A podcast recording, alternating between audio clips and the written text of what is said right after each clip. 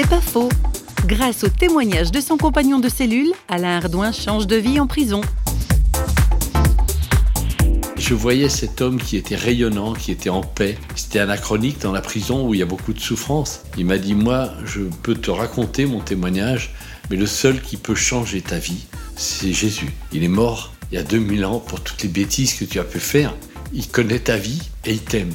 Et moi, d'entendre ces mots en prison, ça me touchait parce que, avec tout ce que j'avais pu faire, les coups tordus, toutes les choses mauvaises, et je n'avais pas été condamné pour tout, d'entendre ces mots, c'était même, j'allais dire, trop beau. Et puis il m'a dit, écoute, le choix t'appartient. Ou tu continues la vie que tu as eue jusqu'à présent, ou alors tu essayes de donner une opportunité à ce Jésus qui est vivant, qui est ressuscité, de changer ta vie. Il n'est pas loin, il est à la distance d'une prière.